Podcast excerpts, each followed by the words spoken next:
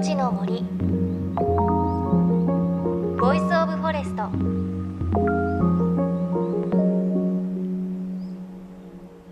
おはようございます。高橋万里恵です。さあ1月も気づけば中旬ということでもうお正月気分は抜けてきた頃でしょうか。ちょっと思い返してみると今年のお正月私すっごくたくさんカードゲームをしました。久しぶりにやったんですけどなんかカードゲームやる機会が多くて UNO とか七並べとか人狼ゲームとかあと神経衰弱久しぶりにやったんですがそのメンバーには家族でやっていたので95歳の祖母もいたんですけれど全部できるんですよ。もうねしかもね強いんですよ祖母が。なんか例えば UNO だとドロー2っていうこう出されたら2枚ね引かなきゃいけないカードあるじゃないですか。あれがこうドロー2って4人ぐらい前の人が出して3人ぐらいあ私も持ってる私も持ってるって出した後に祖母がいやもうさすがに持ってるよって言って。出すのがね95ですよ。いやすごいなおばあちゃんっていう風に思いました。で UNO といえばねドロー2私のルールでは重ねて出していいんですけれど本当の UNO の会社としてはドロー系のカードって重ねて出しちゃいけないらしくくね私は知らなかったんですがただみんながね楽しんでやる分にはもうそのルールで楽しんでくださいとこう UNO を作った会社の方が言ってるというのがちょっと去年話題になったそうです。いやいろいろねローカルルールありますよね。ねちょっと3連休ですし家族がね集まる機会も多いかと思いますので久しぶりにカードゲームなんて楽しんでみてはいかがでしょうか。さあ JFN38 曲を結んでお送りします。命の森 Voice of Forest。さあ今週も3万年前の航海徹底再現プロジェクトで実験を成功させた当事者お二人のインタビューをお届けします。国立科学博物館の海部陽介さんそして船の漕ぎ手キャプテン原康司さんです。およそ3万年前の私たちの祖先がやったことと同じように台湾から3万年前の技術だけで船を作って与那国島まで渡りきるという壮大な実験をお二人それぞれの視点で語っていただきます。JFN38 局をネットしてお送りします。命の森 Voice of Forest。今日も最後までお付き合いください。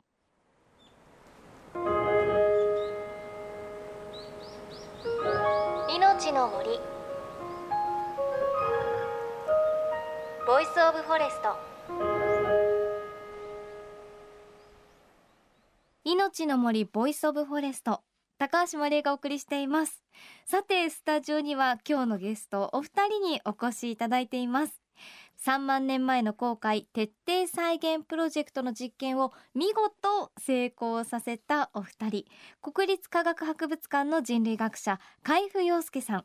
そして丸木舟キャプテンの原浩二さんです。よろしくお願いします。よろしくお願いします。お願いします。さあ先週の続きなんですが3万年前。私たちの祖先の一部は大陸から海を渡って沖縄へやってきてそして日本人となったというこれをね実験で証明するプロジェクトなんですがあの当時の技術石の斧で作った丸木舟が、まあ、完成をしてで原さんが率いる小切手チームはトレーニングを重ねました。でいよいよ航海へということで丸木舟は旅立ったわけなんですが原さんそのその台湾から与那国へ行く時には黒潮っていう世界最大級の海流があってそれは経験したことがないのでどうかなって思ってたっておっしゃってましたが実際に黒潮ってどういうものだったんですか？あの黒潮そうですね。それまで何回かこう練習でも入ったんですけども、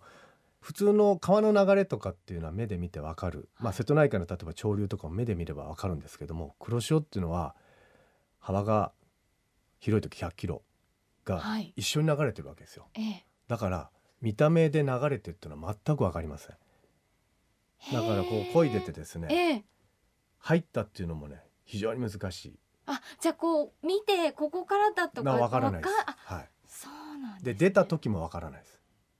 へえだから分かるまあ入った時はですね、ええ。あの後ろにこう陸が見えるんで、ええ。だんだんだんだん陸がこう北に向かって船が流れていってるのは分かります、はい。あと海水温が若干あったかいんですよね。はい黒なので、潮は、はい、注意してたらなんか守るようになって思った時が入ったサイン。暖流ですからね。南の方から熱を運んでくる暖流ですから、ああとあのーまあ深いところをね、まあ、一気に 5,000m ぐらい、ーえ。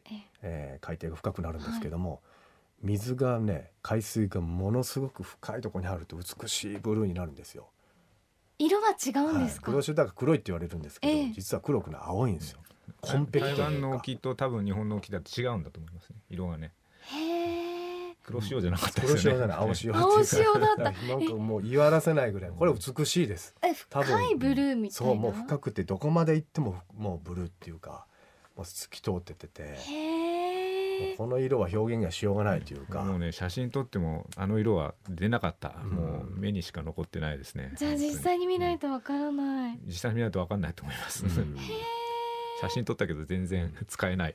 えー、なんかぬるくなったなとか、うん。色が綺麗になったから入ったなとか、うん。まあそういう指標はあるんですけど、うわなんか羨ましいと思ったんですけどそうじゃなくて大変なんですよね黒潮に入ったまあねあのし幸せですよ。でもそうやって美しい海に浮かべるってことは幸せなんだけども、えーまあ実際はすごい勢いで北に流されてると。じゃあその時は、はい。えうん100キロぐらいとおっしゃってましたけど幅が。ええ。もうなんですか全員でもう抜けるまで漕ぐ？そうですね。だからとりあえずはあの、まあ、出発地点から北東の方向に与那国島あるんですけども、北東に向かっていくんじゃなくて、とりあえず横断をするとはい。だから東に向かっていってます、ええええ東もしくはちょっと南寄りに。ええええ。で先に沖合100キロまで出る。それが最初の課題でした、黒潮を越えるってことです。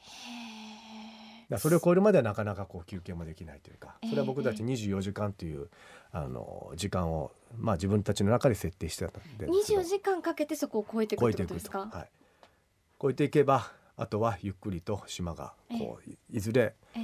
与那国が見えてくるんじゃないかという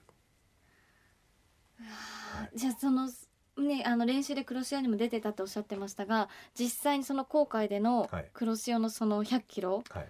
た大変でした？まあ、出発して最初に結構曇ってきてですね。あの普通だったらまあ出発して56時間は台湾が背中にあって東を間違えずに行けるんですけども、ええ。この辺も12時間するとですねもう陸が見えなくなっちゃって。で潮なるは太陽でねこう東を行ったんですけど、まえ見えなくなったってことは流されたってことですか？いやいやいや雲があ雲がかかって見えなくなった。はい、ああじゃあもう太陽だけを指太陽し太陽に進んでて。で夕方ぐらいになると今度北風が吹いてきたんですよね。で黒潮が南から流れてるんで北風が吹くと三角波っていう波が立つ。はい。でその波っていうのはマルキュビルの中に打ち込みやすいんですよね。でマルキュビルの最大の弱点っていうのは水が入ってきたら抜けない。自分たちかき出さないといけないで大きい波がドーンと一気に入ってくると船が満水になって転覆してしまう。だからまあ最初の草と、えー竹に比べて速いんだけども、うん。荒れた海に弱い。そういうあの弱点があってですね。じゃあその時はもう書き出しながらそうですね。漕いそうでですそうです。もう船足を止めることはできないんで、えまああの4人もしくは3人が漕いで1人がもう書き出してるという状態です。へえまあ 1, 1日目の夜が結局風が止むのがもう夜半過ぎだったと思うんですけども、はい。それまでは船を止めることができないんで流されちゃうから。流されちゃうプラええ。スその船を止めてしまうと、はい。風あの船、えっと、波に対して船が横向きになるんですよね、うん横向きになると横からドーンと入ってくる。大きい波が来たら船を立てて乗り越えて、はい。また東に向けて波が来たら横に立てて乗り越えてってそういうコントロールしてるんです。ええじゃあ絶対ずっと動かしていなきゃいそうけない、船は動かないと舵が効かないので、なるほど。はい、だから最初に休憩入れ始めたのはもう夜中過ぎた頃で。それまで何時間ですか、えーっと何時間ぐらいでしょ出発したのが10時間ぐらい。時間で2時38分ですね、はい。ですで、まあ、それから、えー風が落ちたのが夜半ですね。う、はい。まあ、9時間か10時間ぐらいこぎつけて、へえまあでもまだ黒潮を超えてないわけですから、休憩もまあ15分とかはい、単位で1人ずつ交代しながらずっと進めてるという作業をしてますね。でまた星が見えないんですよ。あ雲で？夜ね。その太あ月がぼんやりと出てたんですけど月が沈んでしまうと今度星がねポツポツと1個2つしか出なくて。どうするんですか？それをね頼りに行かないといけないんえですよね、ーだからその星が見えてその周りの星は何だろうかっていうのを見えないんだけども想像してこれはその星だって信じてじゃあここはこっちだっていうのを決めていって。それを決めるのは原さん？が僕の役割です。はい。いやなんかさっきスタッフと話してて、はい。我々が乗ってたら我が強いからはい。いやこっちじゃないとかい。言ってしまうんじゃないかとえええ思ったんですけど、はい。そういうことはなかったですか、え、ないですね。はい、あのーまあ間違ってた時はもう修正しますけど、うんうんあのこっちだこっちだっていうのは、まあ、島を見つける作業の時あっちに見えるとか、ええあっちに見えるって、まあ、同時にうんそういう時もあるんですほんなら真ん中行ってみようとかね。どっちも見えるかもしれないんでとええまあ、そういう作業はしましたけど、まあ、基本的にナビゲーションに関して言えばみんな信頼しててくれたんだろうなとは思いますけどね。それは他の漕ぎ手たちもそう言ってました。やっぱり自分たちの役割はええ。推進力だから、はい。ね、ナビゲーションはもう原さんと、ね、後ろの田中さんに任せて、うんは自分たちはもうそれを一生懸命やるんだっていうふうにねじゃあもう本当に船の中では今その役割こう技術的な役割の話をお伺いしたんですけどやっぱりね私たち人ですからコミュニケーションを取ったりムードメーカーもいたりとかありました？よく喧嘩しなかったんですかとか言われますけど まあ一人言われてましたよね。先頭に立ってた宋さんっていう人が、はい。喧嘩したら船進まないでしょうっていう確かに本当そうなんですよ。うん。小さい船の中でやっぱり水とか食料も分け合わないといけない。喧嘩してたら船進まないんですよね、したい時もありますよ。うん。うんなんやと思う時もある、うん。でもそれをまたグッと抑えてまた漕ぎ進める協力する。もしくはそういったこともちょっと笑いに変えるとかっていうのはとっても大事な後悔でね、えーヒントというかコツですよね。っぱそれは海部さんから見てもそのチーム力って思いました？いややっぱね原さんそういうのうまいんですよ。うん。あの いこと言ったりねタイミングよく見てやってると思いました。それから後で、え5人に聞きましたけど漕ぎ手の一人のね3番目の村松さんとっても印象的なこと言っててええ。あの2日目の午後ですね島が見えなくてみんなが不安になるんですけど、どいつ本当に大丈夫なんだろうかってその時に一人だったら死んでただろうなって辛かっただろうなって。だけど仲間がいるからやれたと言ってましたよね。それやっぱりきっと船に乗っていく中で身についていくものもあるんでしょうねきっと。そうじゃないとやっぱりできないでしょうね。3万年前も当然そうしてたんじゃないかなっていうふうに、まあ、その辺が想像できるのがこのやってみることの面白さだと思うんですけれど。うん。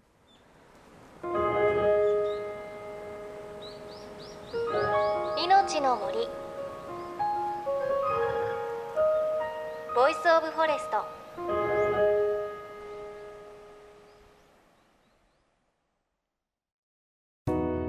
JFN38 局では東日本大震災で被災した沿岸部や全国の震災による津波被害が予測される地域に津波から命を守る森の防潮堤を作る鎮守の森のプロジェクトを支援する募金を受け付けています。この命を守る森づくりに取り組んでいる AIG 損保は中小企業のリスクにフォーカスした損害保険のラインナップビジネスガードを法人会納税協会会員の皆様に提供しています。AIG 損保ではビジネスガード新規契約1件につき1本のどんぐりの苗木を植樹する命を守る森づくりを通じ被災地の復興全国の防災減災に取り組んでいます。命の森 Voice of Forest。今朝は3万年前の航海徹底再現プロジェクトを成功させた国立科学博物館の海部陽介さん。丸木舟キャプテンを務めた原康司さんにお話を伺いました。いや話を聞いてるだけでもなんかちょっと筋肉痛になりそうなお話ですけれどすごいですよね。一回こう漕ぎ出して休憩まで10時間漕ぎ続けたとか。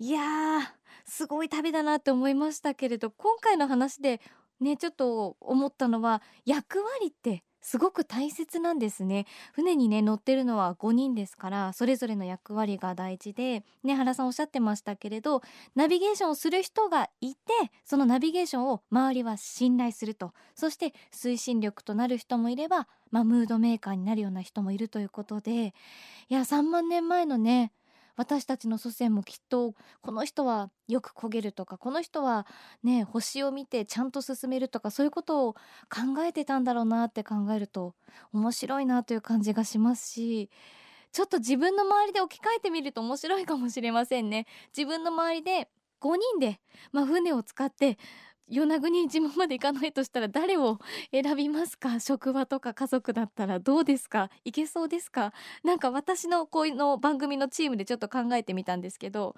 今話し合った結果え方向音痴が2人いてまあでも星を見て私は地図多分大丈夫だよっていう人が1人いてよく飯を食う私がいてあとちょっと太ってて重い推進力になるよっていう今5人なんですけどすごいいけなそう。